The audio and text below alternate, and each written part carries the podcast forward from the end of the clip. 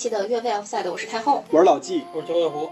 前段时间啊，就是出了一个闹剧吧，但最后也成真了，就是一个著名的国际足坛经纪人拉伊奥拉去世了。嗯，本来在他去世前两天传了一个谣言，说拉伊奥拉去世了。谣言带引号，对对对，然后但是他确实当时可能是个谣言，因为立马所谓的这个拉伊奥拉的 Twitter 账号就发了一个辟谣，意思我还没死呢啊，你们就别咒我了。就有两种可能啊，一种是我跟我一个朋友聊，那天晚上聊的时候，就是所谓的带引号的谣言出来那天晚上聊的时候，他就说了一个观点，就其实人已经死了，但是他呢有些事儿没有处理完，嗯，嗯，所以必须需要他把活着。对需要他活着把一些利益从内部分配完了，再官宣他死，就是这么一事儿，这是一个观点。第二个，按照中国人说法，回光返照，就是就是死之前都会有那么一天或者两天，哎，思路特别清晰，然后发了一条推特，然后过两天嗝屁了。没错没错，这个这你要说按照这个言论一的话，感觉特别像古代帝王回光，不是回光返照，古代帝王驾崩之前的那种。不能再深聊了啊，不能再深聊了啊。不其实其实有这个可能，你像那女王，英国女王是有个代号对吧？London 伦敦桥 Tower，London 对 Bridge，伦敦 London Bridge 伦敦桥，伦敦桥。嗯对，那个，但是就就基于他这个报道出来的新闻啊，那个我看到了一个，就是就是真正拉伊奥拉去世官宣这个事儿以后，有一个新闻的那个开头，我觉得写的特别好，特别符合拉伊奥拉这个人的这个特性特征。他说是叫经过了两天与死与死神的殊死谈判，最终拉伊奥拉还是。去见了上帝，就是他把谈判这个词儿跟死神联合起来了，我觉得真挺符合拉伊奥拉这个人的人设的。但是上帝我打个引号，啊！不不不，他他是上帝我打个问号。上上帝，上帝可能是我编的，也反正就大概意思就是说这这人就没了，就是他可能是跟撒旦去。啊，对对对对对 对，啊，这个不能拿人的死亡开玩笑啊，嗯。确实是拉伊奥拉去世了，但是真的就是要聊这个话题，所以我就简单查了一下，就我们印象中的这几个可能在国际足坛比较有名的经纪人，我发现拉伊奥拉其实比门德斯还年轻一岁呢，嗯但是拉伊奥拉已经没有了，嗯门德斯还挺 fit 的那种感觉。一至少你在公众场合看到门德斯，他永远都是那种西装革履，然后，呃，这个头发一丝不苟，穿的很精致那种感觉哈。但是拉伊奥拉就完全不一样，拉伊奥拉这人基本上咱能在这个公众场合看到他的都是 T 恤加牛仔裤的这种这种打扮，油腻的大胖子，呃，对，而且还是个大胖子。就是因为胖，这个我很有体会，就是因为胖，你穿不了那种西装革履啊。确实，呃，也许也能吧，就以拉要拉这个经济实力是吧，年入得七八千万英镑的，怎么着不得，对吧？有个私人定制，有个 Kingsman 什么的，给给给包装一下啊。反正穿也穿不出那感觉，所以就没必要。呃，好吧，就不不聊这个有的没的了啊。嗯，嗯，就是先说说你们都是怎么知道拉要拉的吧？就是福格森骂他嘛，说就是根本就不会跟他做一分一分钱的交易什么的这种的。然后那个拉伊奥拉也说，我不会把什么任何一个球员，那个我名下的球员卖给什么曼联，卖给福格森什么的这种的。嗯就反正就是，呃自打有拉伊奥拉，我觉得就是把这个足球俱乐部搅和的，呃，无无安宁之日吧，可以这么说。嗯嗯，九尾狐呢？嗯，我不知道我什么时候认识他的，但是他给我一直以来的印象，以及就是我对他的一句话简短简短评价，就是一个贪婪的中间商，嗯嗯无比贪婪的中间商。嗯所以那天其实有个小故事，嗯就是他那天去世的时候，我我很尊重死者，我必须要说，我很尊重任何一个死者，嗯但是对于他这个人，我有一些自己的看法。嗯所以那天在他官宣了他去世的这个消息之后，我发了一条朋友圈，我写的是还是要多做善良的事情，人在做天在看，然后配了一个香槟的标志，香槟的 emoji，嗯。然后这是我发的。然后呢，我有一个朋友，就叫他 Z 吧，他确实不看足球，然后他就很好奇，因为我发的那个朋友圈里头是有两张截图的，一张图是他的家人给他写的那个悼词，就是发在发在 Instagram 吧，应该上面还是 Twitter，Twitter 上面，对，也有那个那个悼词。然后因为那个悼词是家人写的，所以一定是都是赞赞美之词赞美的。话，嗯对，然后到了我这儿，他变成了一个非常负面的评价，是这个人，所以我那个朋友就很好奇，然后就我就跟他大概聊了一会儿会儿，因为他不看足球，所以其实没法深聊这个东西。嗯然后呢，第二天他又发了我一张朋友圈的截图，他的朋友圈的截图嗯是另一个人，他认识的另一个人写的，说一个改变行业的天才去世了，respect。嗯当然，我只能很官方的说啊，每个人眼中的就任何一个同样同样的人都不一样嘛，对吧？一千个人眼中一千个哈姆雷特，对吧？所以我只能很冠很冠冕堂皇那么说。而且毕竟我这个朋友自己他不看足球，没法跟他深聊这个事儿，对吧？但是真的，你说拉伊奥拉改变行业，他改变了什么？我打一个大大问号。对于经纪人，就是这个行业，拉伊奥拉什么都没有改变，嗯，什么都没有改变，他无非是从里面挣了很多钱而已。嗯对，挣钱这个事儿就不用说了，经纪人存在本来就是说白了，一是为球员去争取，或者说为他代理的这些人去争取更好的合同；再一个就是或者说终极目的还是为自己攫取更多的利益嘛，这是很正常的。嗯，其实我跟我跟九尾狐一样，我也不知道我是啥时候知道的拉伊奥拉，但是自从我知道拉伊奥拉这个人之后，基本上在我这儿听到的好像没有什么是对他特别正面的这种评价。确实相对比较少。他确实怎么说呢？就是综合来看，他是一个呃成功的足球经纪人。甚至说，你看很多的排行榜，什么福布斯体育经济排行榜，他都绝对是入围的。就是他跟什么门德斯啊，什么什么扎哈维啊，然后包括那个英国的一个一个经纪人，他们都是在列的。对对对，嗯都是在列的。但是，但是这个人他在整个足球圈的口碑，就是以我的了解，基本上就说不是不是太好。球员可能对他会怎么说呢？就是就是比较好吧，觉得他比较好，比如说什么巴洛特利啊什么的。但是这个俱乐部层面啊，就包括就这些这些人对他的评价都都比较次，口碑比较差。我觉得反正太后说太后对他定义是成功，我不知道带不带引号啊，但是在我这儿他就是带引号的成功，就是我我认为任何一个行业的从业者嗯挣钱是一方面，就是一个维度，但是还有其他的维度，包括行业口碑，包括这个你旗下的像经纪人这个行业特殊的，你旗下这些运动员他所获得的成就，无论是团队荣誉还是个人荣誉这些东西，我觉得从这几个维度上来评价，拉伊奥拉绝对算不上成功的。他旗下这些球员获得个人荣誉和这个集体荣誉的数量啊，以及他包括他旗下的一些球员的这个口碑都不好。或者说现在也不能说都不好，就就就是我都没有那么好，或者说跟其他的大经纪人对比，没有那么好。就是说，咱咱也是，我觉得也是辩证着看啊。你比如说，其我我说点好的，那个博格坎普和内德维德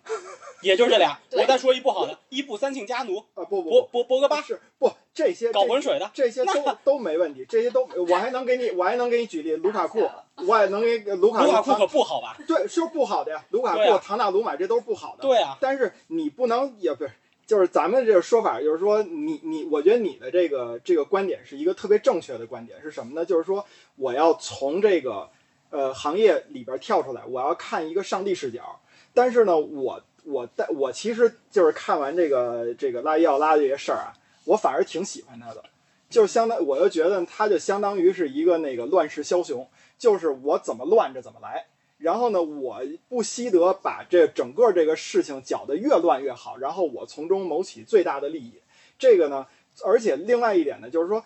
呃，当我不站在上帝视角的话，比如说现在关于经纪人来说，这个事儿分成三方：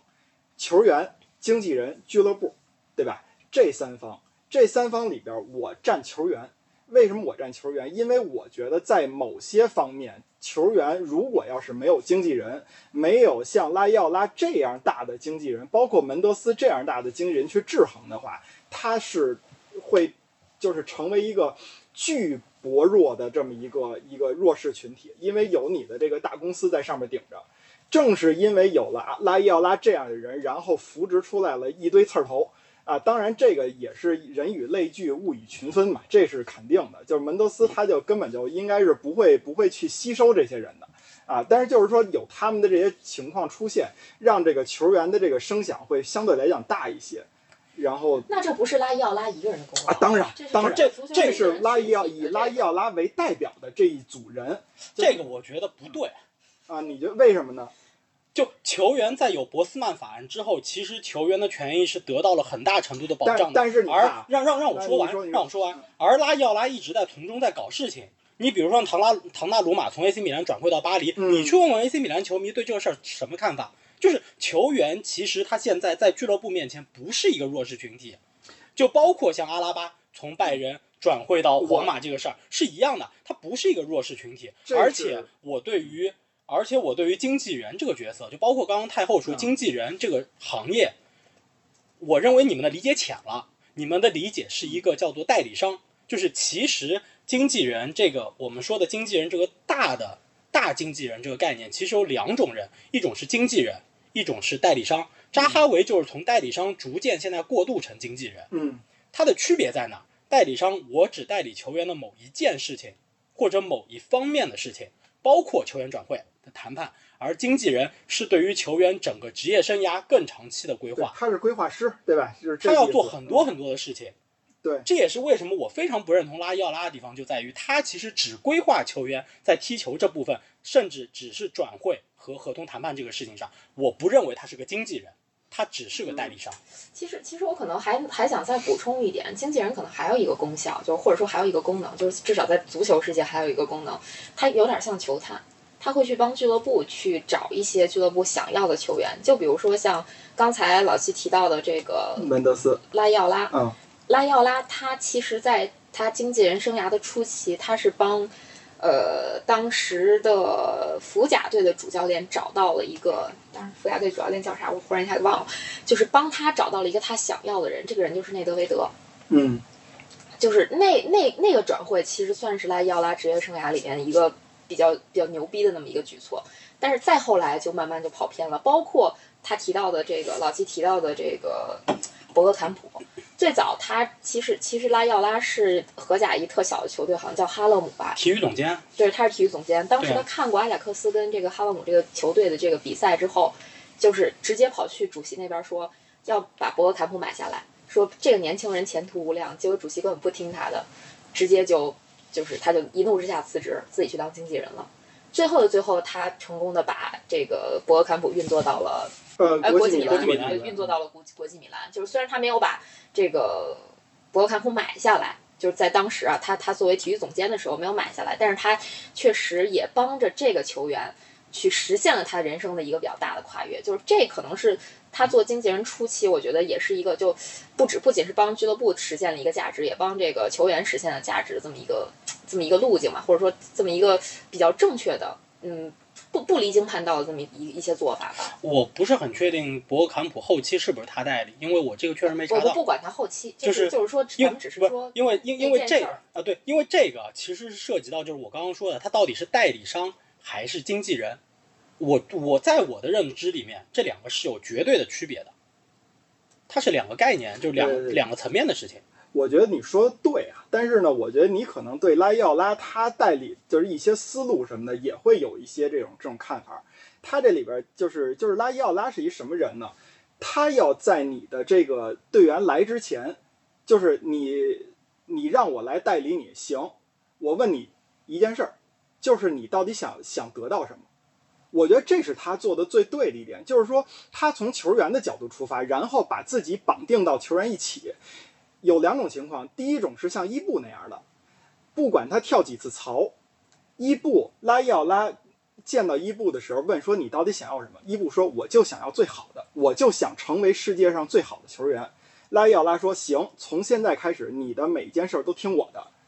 这是他的一个，这是代理这种球员的一个思路，包括代理内德内德维德这样的人。代理内德维德到最后的时候，拉伊奥拉是也就就基本上内德维德从尤文图斯就一直就就就就就就干干下去了嘛，也没有太多的这种其他的骚操作，这种转会什么的。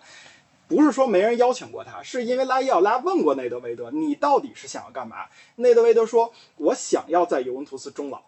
那好，拉伊奥拉就本着你的这个，他的一个观点就是说我我我的姿态是什么呢？我就是要为球员全心全意服务，服务到他想得到他自己的那堆那堆事儿就可以了。这是他对自己的一个定位。我所以我觉得在这些这个方面上，他的这个深耕是至少到目前为止，他是在这么专注着做这个的。这个我觉得他是成功的。我呢，对于拉伊奥拉这个人呢，我没有肯定评价，我也没有否定评价啊。我不像九尾狐，可能是就是说对他来说相对来讲不太不太认可。我对这个人倒没有什么认可与不认可，我觉得他能把自己这摊事儿给他做到这个精的这个份儿上，我觉得已经可以说明一些问题了。我是彻底的否定，啊，是是是，我不是不太认可，是彻底。我知道你彻底否定。对，就是说我我想说什么呢？像唐纳鲁马的这种人，包括拉伊奥拉也说了，说有些球员啊，他就是想要自己拿到一份好的合同，我声色犬马去，那我就为你这个去服务。最典型的，他其实是什么？巴洛特利，他见到巴洛特利的时候说的是：如果你听我的话，好好的来，咱们一步一步走走，未来你能有三座金球奖。到最后，拉要拉也知道自己在球员的意志面前，我是要妥协的，因为我是你的，就是，就是就是你说代理人也好，或者怎么样也好，我最后听从你的规划。当然，从这点来说，他确实没有那些经纪人，就是说我我我我高于你，我告诉你，你可能你看到的是。你今天能，你你的未来的职业生涯是一八十分，但是经过我的策划，我给你指引出一条走九十五分的路。呃，拉要拉这点干不了，但是他能完完全全的说实现你的这个这个八十分的这个意愿，这是没问题的。不是这个，就是我说的，为什么我觉得我们对于经纪人他这个工作的本质定位和呃，这个好坏，呃，对，让我让我说完，你不要老打断我，就好坏有有有非常大的这个认识的误区，就非常大的认识的分歧，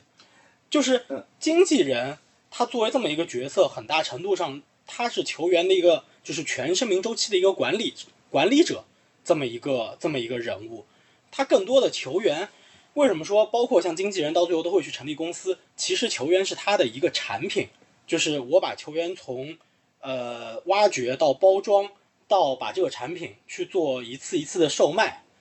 是这么一个过程。然后直到他退役之后去成立这个球员的个人品牌，去持续的为他赚钱，是这么一个是这么一个角色。所以从这个角度来说，他只听从球员自己本人的这种意愿。本身它就不完全是一个正确的事情，就是你任何的一个事情是要加以限制的，就是对于一个产品来说，它是要它是要一定程度上加以限制的。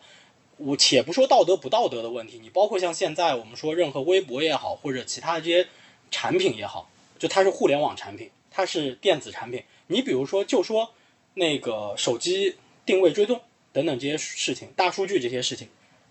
它挣钱嘛，挣钱，但它道德嘛，一定程度上不道德，所以法律会去限制它。就是这么一个这么一个情况。所以为什么我说拉要拉其实在这个事情上不对，这是第一点。第二点是，足球的参与者有很多很多。你如果其实，在我们刚刚说到的这三个参与者身份里头，赚钱的是两个身份，出钱的是一个身份。嗯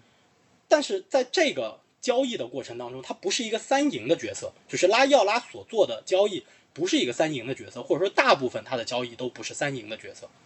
就三者三者都赢的一个角色。而门德斯是三者都赢，就大多数门德斯的交易。那瓦伦西亚同球迷不同意。呃，迪玛利亚当然也会不同意，C 罗可能曼联球迷也不同意，但是大多数情况下，门德斯这个交易是做的是更好的，而拉伊奥拉不是，这也是为什么拉伊奥拉的口碑没有那么的好。嗯所以从交易的原则来说，我始终站的观点是，交易必须是你如果说是双方交易就是双赢，如果是三三方交易尽量是三赢，它不是一个一锤子买卖。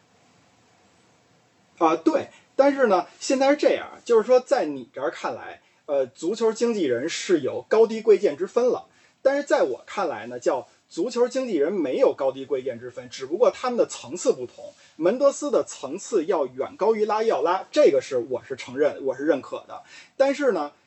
首先你得说，就是九尾狐刚才说的啊，就是就是你说的那种职业规划师的这个这个路子，它应该是一个就是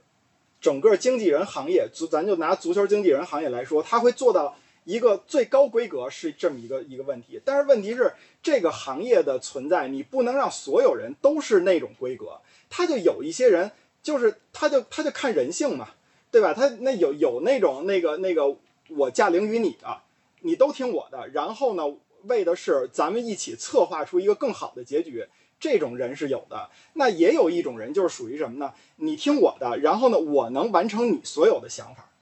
是这种的。对，就是说这个你不不，我没有否定它存在，啊，对，我没有否定它存在，对它必然是存在，在这行业里面必然存在这样的人，但是我不认为他可以称呼为经纪人，就他只能称呼为但是问题是但是问题是，中间商。但是问题是，呃，你的这种就是说挖深经纪人的这种内内核的这种这种逻辑的来说呢，就是属于是把很多，那你说，如果你要说拉要拉，他就不算是一个正经的好的经纪人或者怎么样的话。至少你你你有有一些球员他也不同意，对吧？就是说你不能把因为你的这个高标准把拉要拉这样的人都给排除到外边儿啊，不，球员必然不同意，但是福格森也不同意你说的呀。啊！这我能我能那个插一句吗？就是其实我们现在讨论的关键点不在于他是不是一个合格的经纪人，这个经纪人他的这个能力范围到底在哪里？就是嗯咱们以普世的这种形式来说，拉要拉在这个世在世界范围内，或者说在整个体育圈儿这个范围内，他就是经纪人。你可以这么说，但我不认为他是个好的经纪人。是对，没有让你认为他是一个好的经纪人，嗯咱们只是说在讨论这个层面的事情，就他是一个经纪人，这个应该是没有没有什么争议的。就是至少说我们在评价他的时候，为什么要把他跟门德斯啊、什么扎哈维啊这些人摆在一起？就是因为他们从事的是同一个行业，只不过大家对于经纪人或者说经济事务的认知不一样而已，对吧？对所以我觉得没有必要讨论具体经纪人他在他要这个涉及的层面有多深，他他要服务的这个球员的这个年限有多长，或者说他对这个球员有什么样的规划，咱们就单纯的从拉要拉这个人他操作的这些球员身上来讲，就是咱们就姑且把他认作一个经纪人。那他作为一个经纪人，就是相当于你们的观点是，所以我是觉得他作为一个经纪人他是不合格的。嗯虽然他赚了钱，他在世界范围内受到了大家的这个就所谓的认可吧，就毕竟他也能在某某些什么福布斯的排行榜上排到前几名什么的。然后老季的观点是认为拉要拉他就是一个非常合格的经纪人，他为球员这个出谋划策了，或或者为球员站在球员的角度去谋福利嘛。去去想了谋福利了。对。但是就是说，反过来说，就整个他这个人的一生，其实说实话是争议挺大的。就就像你俩争议的这个部分是一样。如果如果作为一个球员，也许我可能会选择拉要拉，因为他可能能让我的利益最大化。但是我个人觉得是，就是他虽然能让就拉要拉虽然能让他的这些球员。利益可能最大化，但是很大程度上，你看他代理的这些球员，大部分都拥有一个颠沛流离的职业生涯，就很难在一支球队取得就是那种很长远的那那那种怎么说呢？就很难待在一个支球队待很久，而且就是在在这些转会的骚操作过程当中，就引发的争议有点太大了，并且就是以我对就是拉要拉那么一丁点儿的了解，就是他经常干一些我个人觉得就违反道德的一些事情，就是放出一些原本不存在的假消息，就是不是很不是很正常，就这些操作，我不知道，就是说。可能可能，我觉得如果我作为一个经纪人的话，我可能不会去干这种事情，或者说，我觉得一个正常经纪人不应该干出这样的事情。怎么说呢？联络媒体关系这个事儿本来确实就是经纪人这个行业应该要干的，因为他本身就要负责球员的媒体公关的事儿，这个确实会需要干，所以他一定会和一些媒体建立一些比较好的关系。老实说，在 C 罗回曼联这个事情上面，门德斯一定程度上也用了这种操作，就是说他和曼城在谈啊，或者怎么怎么样，然后曼联才着急出手了，而且因为曼城会非常大的刺激到曼联，所以这个手法其实倒也是一个常用的手法，但是呢，就是。我同意太后说的，就是拉伊奥拉在一些球员的转会操作上面用了一些不太道德的方式去做球员的转会。其实比较典型的一个案例就是唐纳鲁马的这个转会上面，就非常非常的明显。包括我对扎哈维为什么就是评价不高，也是这个原因。他在处理阿拉巴的这个事情上面，就用了一些非常不是那么道德的这种方式。所以现在在莱万的这个事情上，莱万的经纪人也是扎哈维，拜仁的立场就很坚定。你要么拿六千万以六千万欧元以上的钱拍在桌子上，要么你就别谈，我宁可让莱万明年免费走。所以就是这个一直是我对于足球或者说欧洲足球的一个看法，就是球员不能凌驾于俱乐部之上，无论你是为了自己的利益，还是为了球队的利益，还是为了谁谁谁的利益。这个也是为什么就是，其实我们之前也有也录过一期节目嘛，就是关于一定程度上涉及到这个问题，就是。曼联现在反正就已经这样了，你还就是不是还是你喜欢的那支曼联，或者说你是不是还会支持那支球队？就是我一直认为是这样，就是呃叫做铁打的营盘流水的兵，嗯，所以就是任何球员不能凌驾于俱乐部之上。而现在其实拉奥拉在做的很多操作，就是让球员凌驾于俱乐部之上，这个是我作为一个球迷绝对不能忍的事情。所以像这样的人，我认为他在挣的很多的钱是不道德的。其实他受益这些，就是拉伊奥拉受益他的球员干出来的事儿，确实还是挺怎么说呢？就个人感觉不是很职业。比如说，就是罢赛类似这样的，他是可能会去受益他的人去这么干，或者说在某场表比赛就是去消极表现这种，就很多都是已经坐实了的，就不是很，我觉得不是很正面的一些方式。相比来讲，就是以我就因为我最近 本来听说要录这期节目，所以我在恶补看门德斯的自传。就门德斯的传记，就是感受了一下所有跟门德斯做交易，我还没看完啊，我大概看了一半以上吧。就是所有跟门德斯做交易的人对门德斯这个人的评价，就基本上和我在网络上看到大家对拉伊奥拉的评价是两个极端。嗯基本上就说门德斯这个人是可以让俱乐部觉得受益，让球员自己觉得受益，同时就是，嗯，他还能让自己赚得盆满钵满。就这这种这种，就我觉得其实如如果让我选，我可能会。因为就是我我也算是那个持证的体育经纪人啊，就是如果让我选，我我我会希望自己成为像门德斯一样的这种这种人，因为他毕竟在整个足球圈儿，就是所有人都想认识门德斯，因为他们觉得门德斯即使不赚他们的钱，也会给他们提供很好的咨询意见。就是我觉得你在一个圈子里能把人做成这个样子，就是已经非常不错了，已经就是我觉得已经超越了赚钱的那个境界了。这就是我刚刚说的三赢嘛，就是其实你参与其中的球员、经纪人、俱乐部，它达到一个三赢的一个局面。而拉要拉往往不是，往往俱乐部就不是那个赢的那一方，这这这个这个一定会有问题。所以就是有一种有一种说法，就在说说拉要拉就是叫什么叫呃球员最值得信赖的朋友，俱乐部最憎恨的人，是有这样的说法，有有有，对吧？所以就是说他在俱乐部层面上，其实很多俱乐部在跟他打完交道之后就把他拉黑了，不和他玩了。对这个就我我还是这观点啊，就是我坚持，我认为瓜迪奥呃不是什么拉拉伊奥拉的这个干的这些事儿呢没有出格，但是呢，我大前提是我承认你们的观点，就是说门德斯一定是层次要比那个拉伊奥拉要高很多的。呃，一个最直接的例子就是，呃，门德斯经常跟皇马做生意，但是拉伊奥拉的球员皇马一个都都都不买，就是 原因就是皇马看不上这个这个这个拉伊奥拉这样的人，经常拿皇马做幌子，到处跟人讲他的球员要去皇马。是这意思我觉。得他倒是这个这个枪挺会使，反正我就先指着一个俱俱乐部使，就这个俱乐部不跟我玩了，我还有其他好多俱乐部跟我玩。因为 最因为最有钱、最最那个就是号召力最强、成绩最好嘛。就是说，你你这个这个门德斯这边确实是就是跟皇马做了很多生意，从这个角度来佐证，拉伊奥拉只要这个行业里边没有被这个头部俱乐部完全接受的，他一定是有自己一定的问题存在的，这个我同意。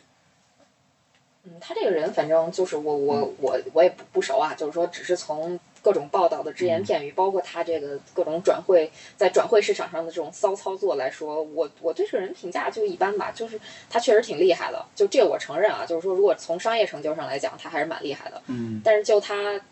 这一系列操作来讲，除了我比较欣赏他能看得上、看得出来博格坎普，然后把内德维德运作到了那个意甲之外，其他他所有的操作没有一个是我我我个人层面上认可的，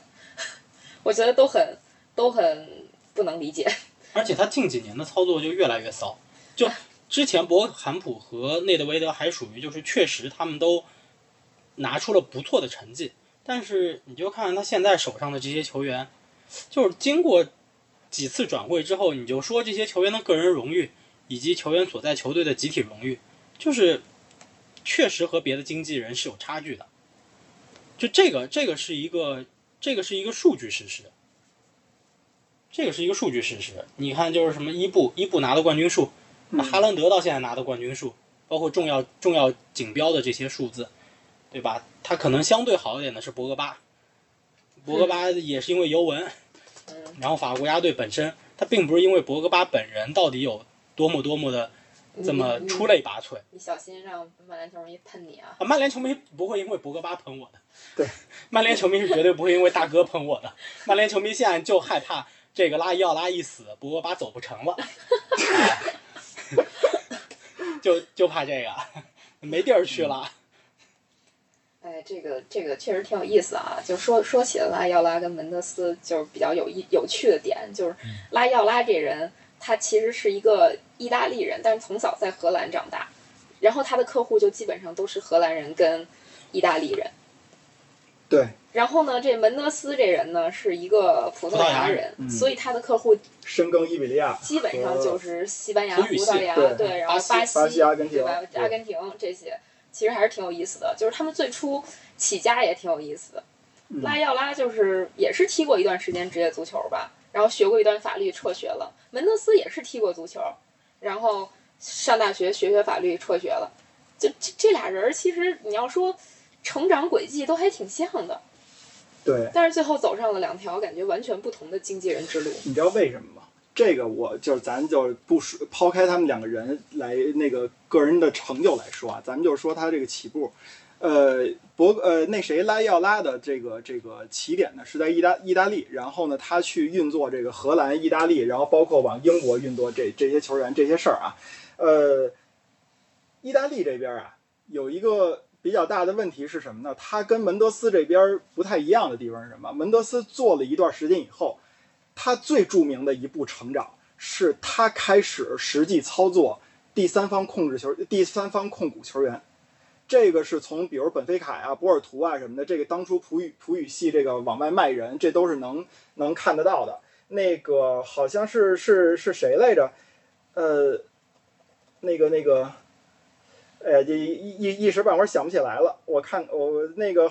反正是一挺有名的，一共是六千万的六千万欧元从波尔图转会，然后呢他自己就是靠第三方收益。那个收到了大约是三千五百万的这个这个这个东西，但是呢，拉伊奥拉就做不成这个事儿，为什么呢？因为拉伊奥拉在意大利，意大利这边就禁止这种情况出现，所以说呢，在这方面他走不了这第一步的时候，他就得动别的心思，就是像九尾狐刚才说的，那我就开始挑事儿，我挑事儿以后，我我拿这个大那个那个能拿到大合同，然后能拿大合同以后，我就能拿到更多的佣金，但是呢，门德斯就不用，门德斯可以走第三方。然后呢，国际足联呢后来是把这个第三方公司这个事儿啊就给禁了，把第三方公司禁了以后呢，门德斯这边操作的一个什么事儿呢？就是说，那我当不了第三方，我当第一方行不行？所以说他就有了类似于像瓦伦西亚、类似于像狼队这种，不是门德斯自己亲自去控制这个球队，但实际上呢，你的这些球员就引进的这些球员，包括你的主席跟他的关系，就让这个门德斯其实就是成为了。这个球队幕后比较重要的一股力量，但是这些事儿拉伊奥拉都是干不了的。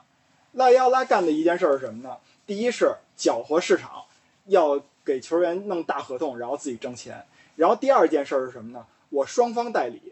比如最典型的是他代理博格巴这个回曼联这个事儿，他当着博格巴的经纪人，然后呢挣了第一份佣金，第二份佣金呢是。他是这次呃那个那个就是博呃曼联和尤文图斯交易的时候，尤文图斯方的代理人，所以他还从尤文图斯的代理这边拿到一定的佣金，这是他干的一件事儿。尤文图斯这钱出出的太值冤了，呃，你觉得啊？你觉得值？我觉得我觉得还挺冤的，因为他本来就就就就反正就是只让送走那么一个大负担。但是博格巴在尤文图斯踢的可不错呀。博格巴在尤文图斯踢的是不错，那是他身边有人能给他配得上。说实在的，博格巴走了之后，尤文的成绩并没有出现大的滑坡，不是吗？啊，是，但是那你也不能说是博格巴就在那儿就成为负担，这个我是不同意的。他其实有这个方向的，就是刺头方向的这么一个，就是能理解吗？呃就是就是这么一个倾向。呃，对，这个肯定所以，就任何这种对更衣室有挑战的事情，它一定就是一个刺头。是就只要成为更衣室的更衣室的这个这个这个这个这个对立面，它就是一个刺头，就变成了一个负担。对，所以清理它其实挺好的。对，然后然后它还有就是这个操作完了以后呢，它唯一的一个成长就是说什么呢？你也可以不让我当球员的经纪人，你也可以不让我当这个这个球员的这个呃，就是这个俱乐部的代理人，但是呢，我可以指定你啊，我可以指定你那个成为就是怎么说呀？就是我我我我让你这个球员在转会的时候必须得有我的这个这个这个这个这个我的人员的参与。他好像是哪个球员代理的时候，必须得经过他的表弟，还是说经过他的堂哥什么的？就这种情况，他通过这个方式去赚钱。所以从这个角度来说呢，等于说是出生环境给了门德斯一步一步的往上成长的这么一个一个大的空间，一个商业环境，能让他真的是每一步都是一个作为职业生涯来说的一步提升。门德斯在提升球员的职业生涯来呃的同时，他也在提升自己的职业生涯，所以他代理的这个职业就是这个球员的这个他的格局会更高，他的格局打开了。但是拉伊奥拉打不开这个格局，他打不开这个格局的时候，他就只能是不断的去搅和这个市场，让这个格局尽量的乱。但是关于其实你所谓的门德斯从第三方获利的这个这个事儿吧，我觉得可能还有待考证，因为呃，不是，它这个东西就是其实它是一种咨询，它不是不是你所谓的就第三方公司给他钱，不是，他代理球员拿这个球员百分之多少的这个这个这个所有权，那也就是说，这个球员在转会的时候，咱咱打个比方，说这个球员九尾狐有百分之五十的控股权，我有百分之五十的控股权，那这个球员转会到太后的时候，这个这个钱给到谁呢？到最后是九尾狐这边拿百分之五十，我这边拿百分之五十。不对呀、转会费是俱乐部给俱乐部啊。是的，不是你，你当年那个特维斯转会什么的，你不得给那第三方公司钱吗？那是因为第那个当时是第三方公司出资把这个人带到了这个球，带到了这个这个联赛，你知道吗？不是，我就是你你你们先说，你们先说。我其实没太理解这个事儿，因为转会费这个事儿，就是球员的转会有几笔钱构成，他可能有转会费，可能有签字费，可能有球员的年薪收入，对，这几部分构成。嗯那他这个钱是从哪一部分出来的？你看啊，转会费一定是俱乐部对俱乐部的。那个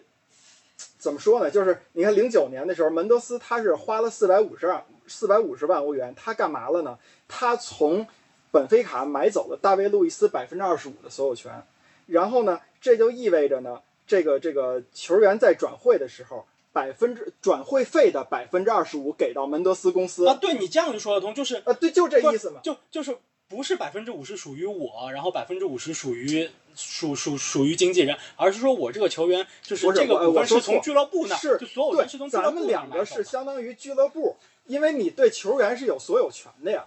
对吧？俱乐部是你你这么说我就理解，就是你刚刚说的不对，因为就好好，我说的不对，反正就是就是，所以从这个角度来说，就是门德斯确实是从这方面去要去挣钱的呀。他从那个马竞把法尔考卖给摩纳哥，一共就是六千万欧元嘛，然后门德斯这边拿走三千五百万，这里边有他的经纪人的佣金，还有就是他拥有法尔考的百分之多少的这个这个所有权的钱对，但他所有权的钱是有成本的。啊，是我从俱乐部把这个对，有权是这买出来是有成本的。这意思。这没跟你说啊，这个意思就是说，葡萄牙和西班牙有这个土壤，允许你这个人去买，你以你以第三方公司的起那个名义去买这个所有权。但是当时拉伊奥拉他在意大利，意大利就没有这个这个这个这个土壤，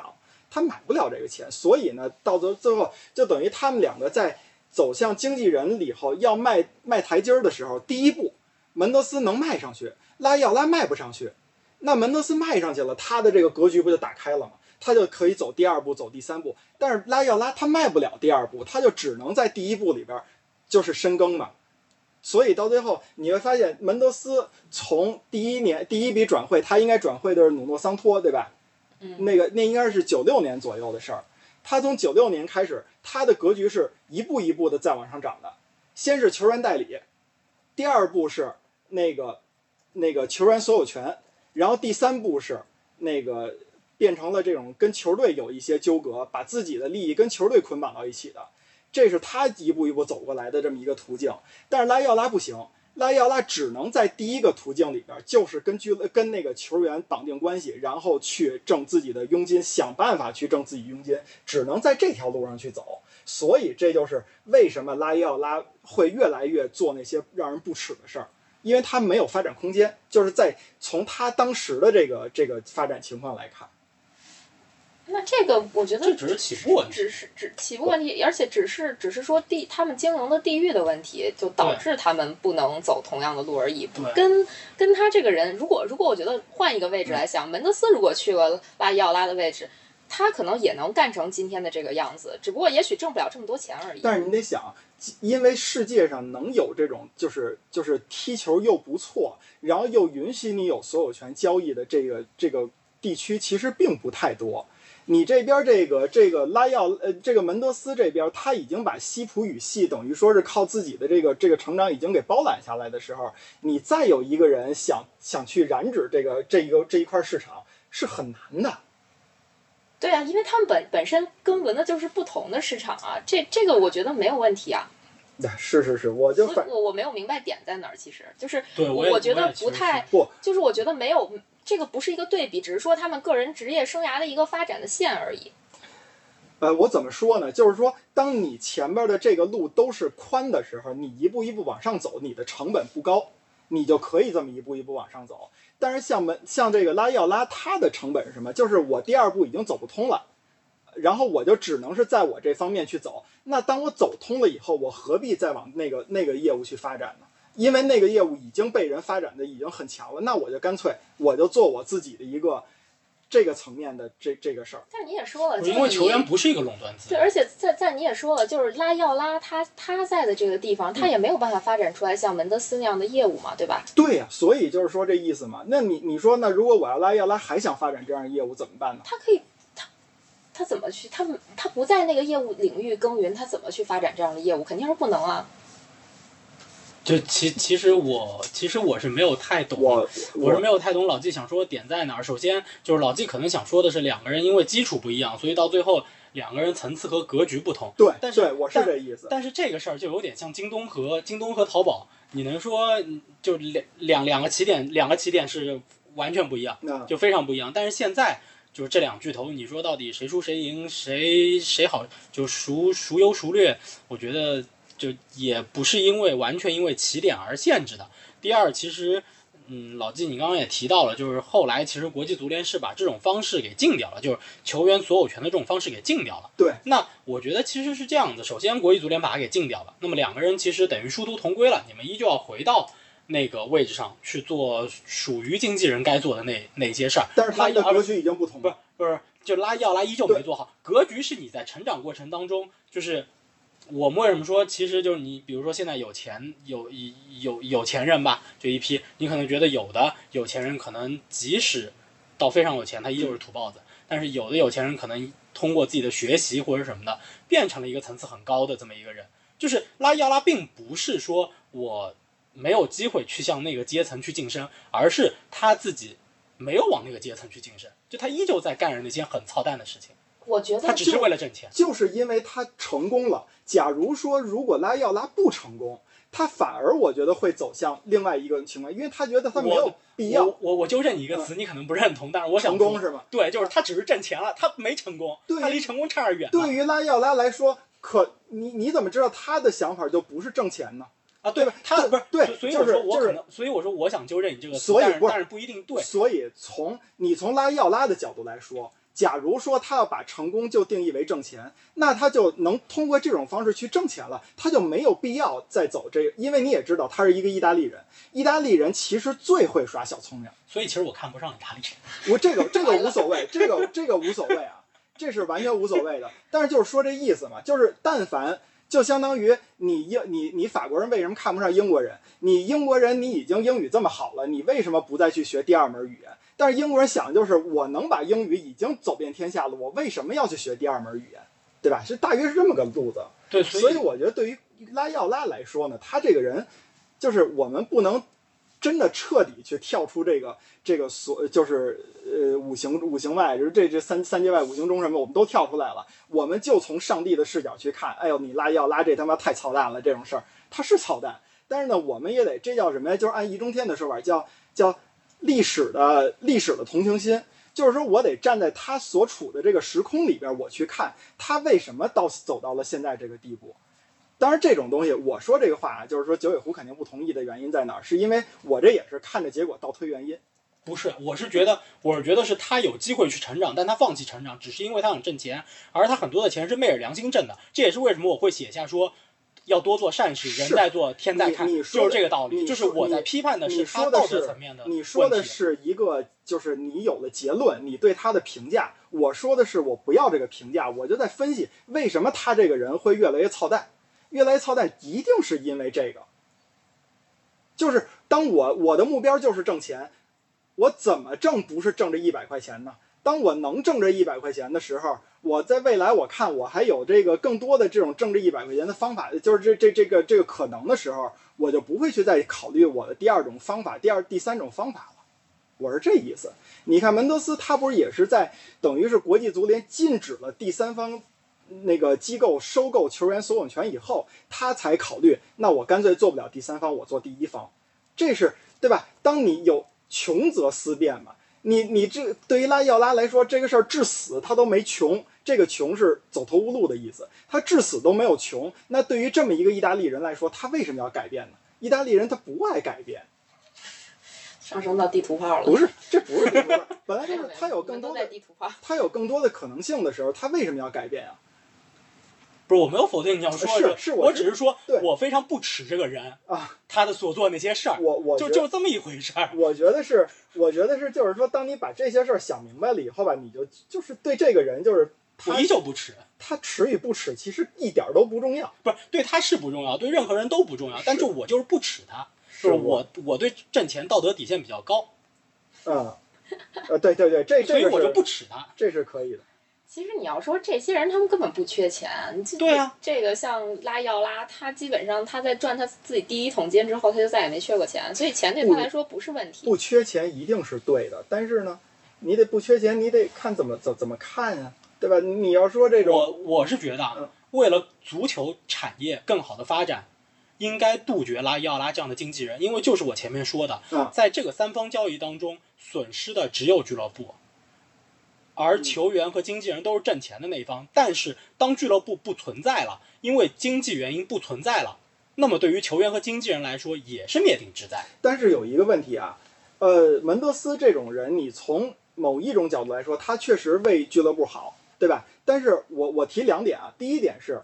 买卖双方，对吧？你可以达到一个基本的平衡，但是一方给钱给另一方，那这永远是有一个吃亏，有一个有一个赚钱的，呃，除非是但是我觉得门德斯在这点上做的特别好的，就是他能让三方都觉得就是就是获利的都是获利的，这是这是特别特别但是。他会把球员从呃不是把球队从自己的这个角度分成三六九等，就是说我会培养他现在的帝国帝国啊，已经遍布了，包括土耳其啊什么的，这这个包括了像西班牙、英英国什么这些球员，你就会发现他的运作运作一步一步方式是什么？把自己一堆球员先搁到一个不出名的球员，搁到一些不出名的球队去培养，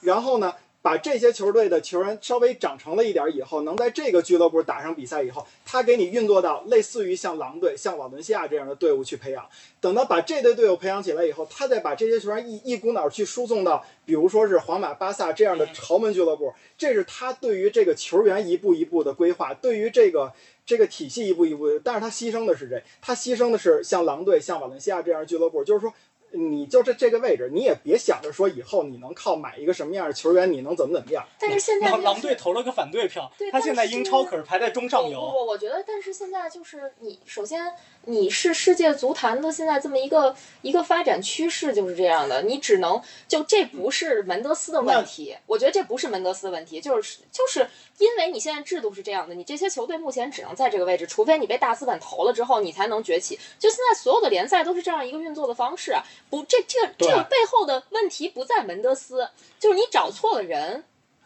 就他只是顺应了现在的这个趋势而已。你就像曼城，他在他在世界各地去布布置他的这个点儿，建各种城的足球队一样，他只是现在国际足联就是这样一个尿性，它就是这么一个规则。它它就是你有资本有钱你才能发展，你没有资本没有钱你投入不进去，你这个球队只能在这个位置。这不是他去分的三六九等，这个事儿赖国际足联。对，其实这个是足球产业发展到现在，它发展出来的一个规律，就是呃包括曼城，它就太后刚刚说的，曼城在全球建的这些点，其实它是把它的青训球员送到各个点去做这种成长性培养，而且这个老实说。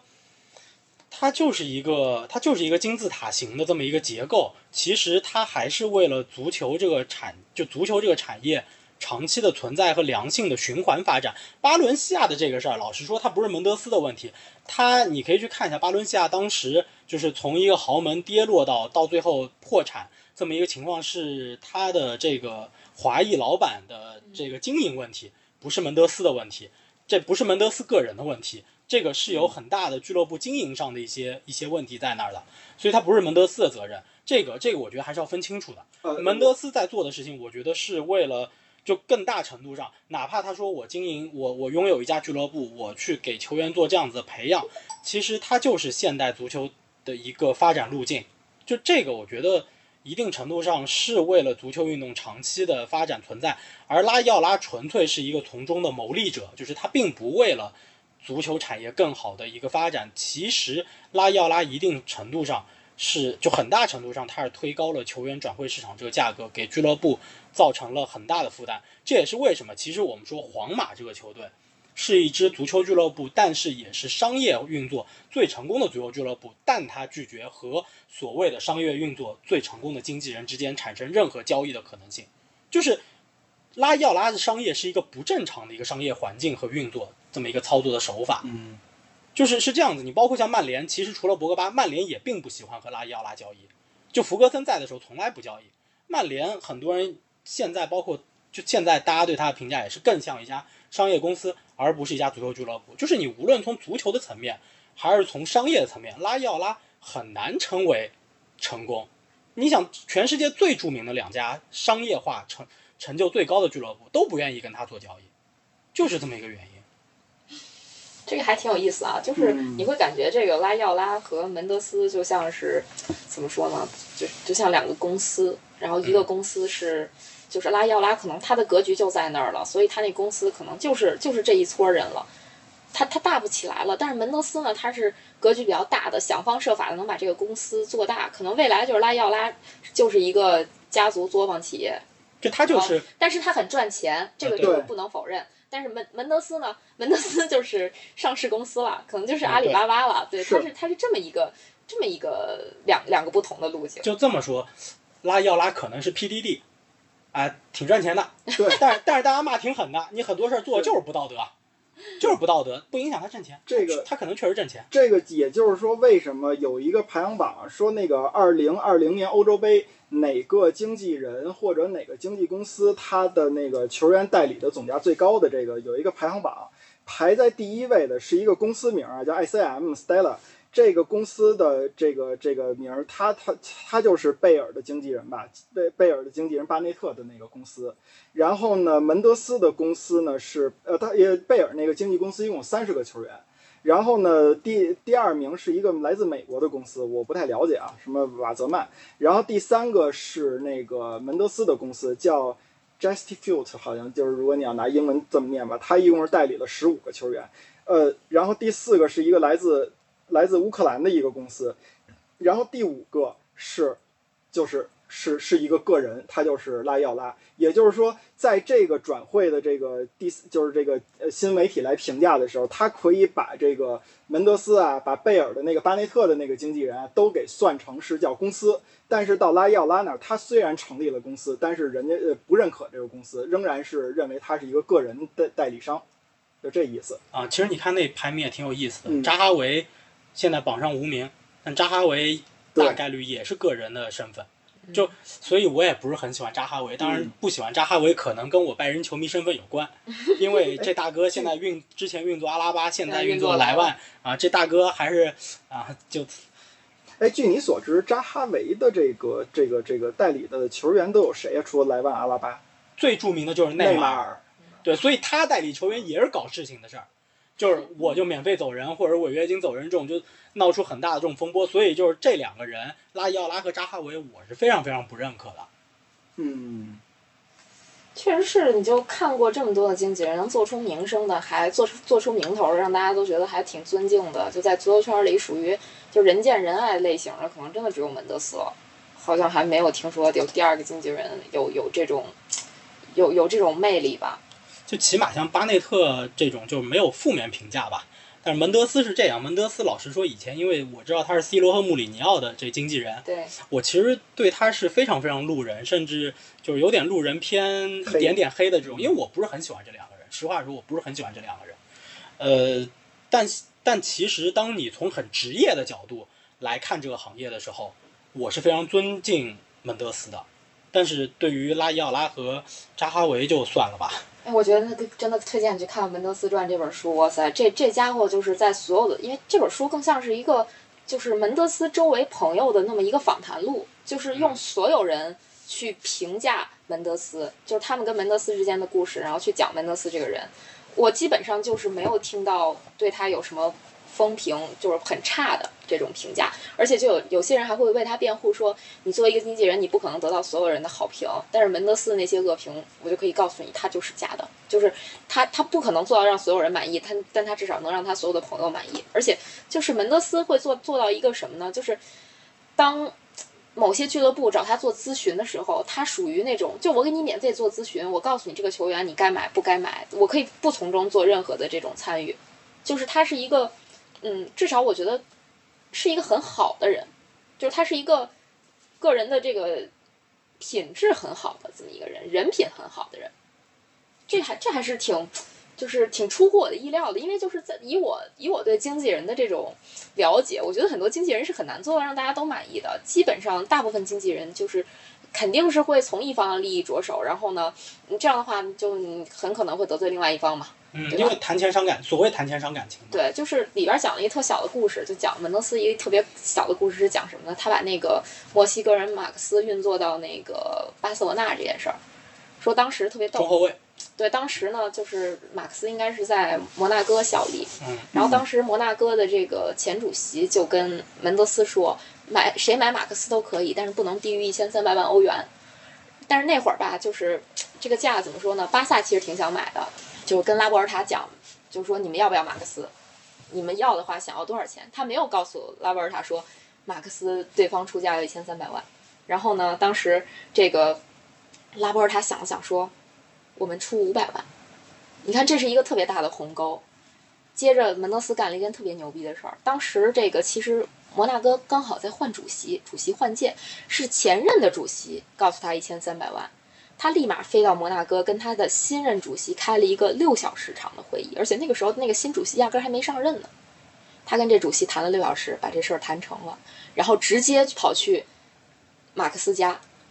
带着马克思租了一辆小面包，把他所有行李扔在里边，然后再带着马克思的一点那个墨西哥方的经纪人，坐着那个小破货车一一路就赶到了这个诺坎普门口，然后给拉波尔塔打电话说我们到了。然后这个拉波尔塔问说你到哪儿了？他说我们就在停车场呢，合同在我手里，现在签吧，五百万欧，就卖。就那我不明白，就是到最后还没讲完呢，说他为什么这么干呢？就这事儿，为什么他要这么干？因为门德斯当时的想法就是说，如果他他是在摩纳哥的时候打电话给这个拉波尔塔说五百万搞定了，对方签，但拉波尔塔很有可能就说，我当时只是跟你开玩笑的，因为我觉得巴萨当时出价的这个五百万欧元，他其实内心的想法是说，反正我给你个低价，你要能买来，那算你有本事，但是我觉得你肯定买不来，就是一个那种。我觉得近乎玩笑的这一个承诺。但是门德斯就把握住了其中的道儿，他把这事儿谈下来，他直接就奔到，就直接就去了，签完直接拿着合同去这个拉波尔塔那儿，就我人已经给你送来了，你就必须签了，就你你不签，你你你干不了别的了，这人就反正是你的了，就逼着拉波尔塔相当于把这个把这个人签了。但这这个其实对于巴萨来说是一个就是多方赢的这么一个局面，因为当时巴萨看中的还有谁？还有就是当时阿亚拉那几个人，但是当时应该是。当时瓦伦西亚也是对，就对，就是瓦伦西亚，因为瓦伦西亚遭遇了那个财政危机，他就必须要把阿亚拉以及另外两个人打包一起卖给巴萨，但光阿亚拉一个人就要一千三百万，最后相当于门德斯帮巴萨把这个问题给解决了，他买到了马克思，而且马克思本身表现也不错，在巴萨，那摩纳哥是怎么想的？摩纳哥本身也是要出售的，呃，是，那肯定是本身要出售，但是他完全可以基于一千三百万去谈嘛，结果后来被钻了一空子。这不叫钻空子呀，就是本身马克思也在他们出售的名单上，是而且这一千三百万欧元不是他新主席的想法，是他前一任主席的想法。就是该换了。对，就是所以这个东西、这话是不是不能说？至少就说。至少至少就说他他能把这个事儿做成，并且摩纳哥方面并没有觉得他干了什么，那那而且这一千三百万的价格，说实话肯定是虚高了，嗯，但他是不是说就是 怎么说呢？就巴萨肯定也出不起这个钱，门德斯也知道巴萨出不起这个钱，他相当于摩纳哥一方想卖，巴萨一方想买，然后他作为一个合适价格的中间商，他把这事儿给谈成了。确实，马克思那个年代就是可能有的球迷没什么印象，就是那个年代的转会费是什么概念？就是两千万以上那是天，就是高价天价天价了。对，就那那那个年代什么那个里贝里这个转会拜仁，这种托尼转会拜仁，托那个克罗泽转会拜仁什么这种的，那都都都都是两千万以下的。对，而且一个后卫嘛，对本，身而且也不太只是一个中后卫。对，对你要一千三百万，本来也是很虚高的价格。其实拉伊奥拉跟你们这有一个同样的故事，他在九三年的时候把荷兰的国脚叫温克，呃，从阿贾克斯运作到了意甲的热那亚。热那亚本来要给他出价多少钱呢？是五百万欧元。拉伊奥拉说呢，阿贾克斯呢现在这边这边比较比较比较困难，而且正好赶上范加尔，范加尔这边要清洗老球员，然后要让自己的青年军上位，所以说你们报二百万就行，然后剩下的事儿我来说服。然后结果呢？但但是代价是什么呢？当然他这代价很损啊，代价是说你们还得再拿出二百万来，这二百万呢匀给我跟文温克这合同和佣金嘛。然后最后结结果就是说那个热那亚省了一百万，然后呢那个文克和那个拉伊奥拉合起来赚了二百万，当然那是呃阿贾克斯就少挣了二百万，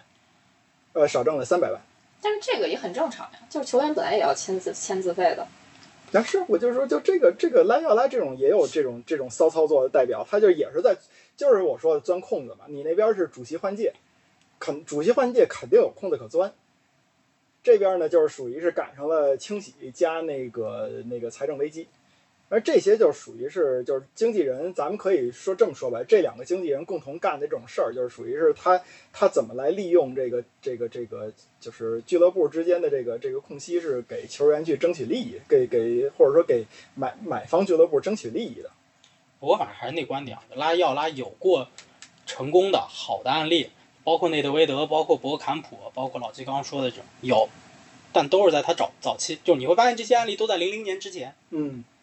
后来这人就就是就垃钱圾了。就是钱会改变很多东西，就是汉密尔顿说的 “cash is the king” 嗯，啊，这个话绝对是讽刺的话啊，不是好话。就是其实我说我说那个门德斯那个案例是想说，就是门德斯他在这个整个这个足球圈，他有很好的这个人际关系。就是你咱们同样是说说到老季说温克跟拉伊奥拉这个这个案例哈，就是这个案例里边儿，其实你你想想，在拉伊奥拉的这个概念里，他是把他和球员的这个利益最大化，但是门德斯是相当于他把俱乐部俱乐部放在上面，对他把他是把俱乐部放在前面。就其实拉伊奥拉搞到最后还是我先挣这一百万，对，就是就是，我觉得就是怎么说呢？这就是差距。如果单纯的从说对足球的发展上来讲，那我还是站在门德斯这边的。我觉得他至少是一个无害的人。对。呃从从这个就还是说回的，要是用上帝视角来看的话，就是一定会占门德斯，这个是不用去讨论的，就是因为他有更高的格局，他干的这个事儿更符合现代的这种商业的规则，或者说叫可持续发展，能让各方都满意，这是一个健康的一个规则。拉伊奥拉呢，就是属于是，就是社社会上或者说这个世界上永远有那么一派黑手党吧，蛀虫，啊，你可以这么理解，就是这些。但是你说这些蛀虫，它能不是生态链里边的一环吗？它是它得对他得喂饱啄木鸟，对呀、对呀、就是这意思嘛。所以说对他自己他自己可能是个啄木鸟，然后他也会去喂别的啄木鸟。然后呢，反反正就是，如果要是这个这个足球经纪人这里边呢缺少了门德斯，那这个就是就是这么多年来经纪人就没发展过。但如果你要是缺少了拉伊奥拉呢，就是说也少了一个很很重要的一个流派，咱得这么说。就反正我还是那观点，就是存在即合理。嗯，这个，我这个观点我是认可的，嗯所以存在他这样的经纪人是正常的、合理的。所以包括就是可能不同的人对他有不同看法，这都是正常的。但是呢，就是我个人观，我个人而言，就是我不耻啊，就不太喜欢，不太喜欢他啊，就非常不喜欢他，有点憎恶他。我更站在俱乐部的角度，确实是更站在俱乐部的。而且你想，就还是从纯商业的角度，就是就还是刚刚说的那两个商业化最成功的俱乐部，不愿意跟这个商人交易。但是你看这这两个商业化特别成功的俱乐部，还特别愿意跟门德斯做交易，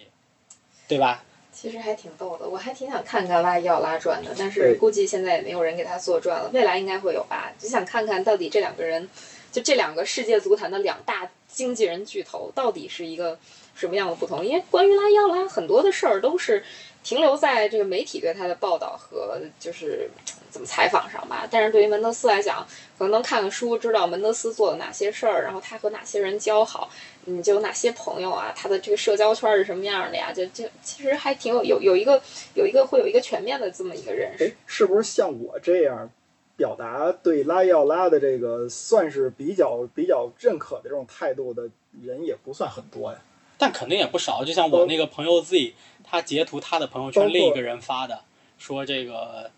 但行业天才但是你说。不一样，你说你说那个他是属于认可他在这个行业里边的这种这种发展，呃我但是我跟你的观点这是一致的。还是说回来，就是他的层级是完全没法跟门德斯比的。我为什么这么说呢？我我为什么觉得认可呢？是觉得。就是我看了门德斯的一些事情，我在看拉伊奥拉的一些事情啊，我觉得就是门德斯他像是神，就是他可以把每一项做都好，然后呢，每个人都不那么受到不好的待遇，都是一些好的待遇。但是我觉得拉伊奥拉呢，更像是个人，就是这个人啊，一说出来他就得他有自己个性，然后他就得有缺点，没有没有缺点的人，对吧？所以我就觉得这个这个从人性的角度来说，我觉得拉要拉这个胖子更可爱。你包括我对他印象最深的一件事儿，就是巴洛特利当年家里边着着火了，然后巴洛特利着火了以后呢，那个他就是把拉要拉当成自己的这个生父一样，第一件事儿打电话给拉要拉说我们家着火了怎么办？然后拉要拉都傻了。说你们家着火了，你给我打电话干嘛？你报警啊！你赶紧，就是，所以我觉得就是这个他和他球旗下的这些球员的这些这些这些故事，或者说这些花边儿什么的，让我能更感觉到是一个是一个人的存在。但是其实门德斯也有很多这样的故事，就是我跟你说，像这些足球经纪人，他们都把自己就是他们第一要务肯定是把球员放在第一位。你就比如说门德斯跟 C 罗，包括门德斯跟他旗下所有的他代理的，不管是球员还是教练，这些人就是他都是那种跟亲人一样的关系。肯定有，但是呢，是怎么说？你看现在对他们俩的包装，对拉伊奥拉来说呢，你你能查到的就是这些东西；对于门德斯来说，就是属于商业上的这种这种成功案例等等等等。其实也没有，也不是，但是因为你没看这书，就是书里也写了很多这种门德斯跟球员之间的故事，因为都是球员自己讲的，不是不是说是是别人什么，就是你所谓的包装的这种东西，就是不是，我的意思是说啊，就是说你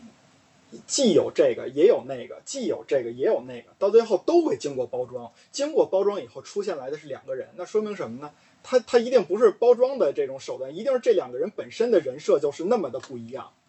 然后所以他能包装出来两个人嘛。嗯，我我有点被绕进去了。我我我没绕明白。就是说白了，就是不是嗯？其实你你最开始的观点是说拉伊奥拉是一个人，我我也是想说这个观点。其实门德斯也是一个人，就是确实他就只不过说可能相对来讲，拉伊奥拉的缺点暴露的更明显，然后门德斯可能就是至少在外人看来，包括他合作的这些人看来，他好像没有那么明显的缺点。就但他他俩本质上都是人，就门德斯不是肯定的，咱都是人嘛，都是，人。就是因为因为其实就所谓的缺点，门德斯也有啊，不是说没有啊。就比如说有他他那个谁，C 罗在跟曼联签约之后，你知道吗？就是他他第一件事就是跟门德斯说说啊，我们回酒店庆祝一下吧。结果门德斯看都没看他一眼，接电话去了。就你知道门德斯有四个手机，嗯，就是他永远都在打电话。是就是这这这种，就是我觉得就很很人性的东西啊，很很像人的东西啊。咱这么说啊，呃，如果你去看历史上的这些，就是这些人做的事儿，你会有一个，就是在看三国时期啊，这个是易中天讲的。然后呢，我看了一下《三国志》的原文，还有《三国演义》，确实也是这大约这么写的。你会发现，诸葛亮和曹操，他在同一个历史时期干了很多完全相同的事儿，但是这两个人包装出来是一个完全不同的效果。那为什么就是曹操这边会让大家觉得更像一个人，诸葛亮这边更像一个神？那一定是曹操在人的这方面啊，更能有大家的这个这个这个津津乐道的话题。诸葛亮这边是在就是他的这种业务也好，他的这个这个公正啊等等，这个这个叫什么品质也好，他足以让人觉得他是一个神，是这意思。这个话题升华了，呃，这必须必须得就是你你类比嘛，你是可以类比的。不知如何结尾。就我觉得，其实关于拉要拉的这个讨论就可以到这儿了。反正是吵了一架，我倒我倒觉得不是，我倒觉得这是一个挺挺好的一个挺有意思的一个一个讨论。因为他确实一直争议不断，就是对他是真的是哈姆雷特，就是一千个人对他评价都一样。要没有争议，咱们在这儿争什么呢？对吧？咱们的争议一定是代表了说是大概齐的这些人的这个争议。反正那么多经纪人，真的要是谁挂了，能引发这种讨论的，大概也就只有他。也就只有他了。嗯，那还是祝门德斯长寿吧。我觉得还是需要这样的经纪人的。就是门德斯是六六年生的，然后拉要拉是六七年生的，但是这个门德斯已经去去见上帝了。这个啊，反了，哦，不对，那个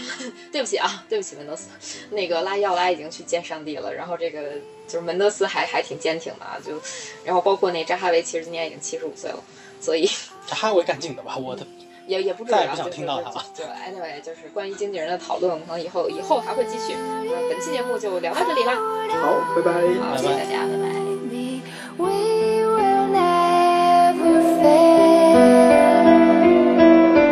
I wanted to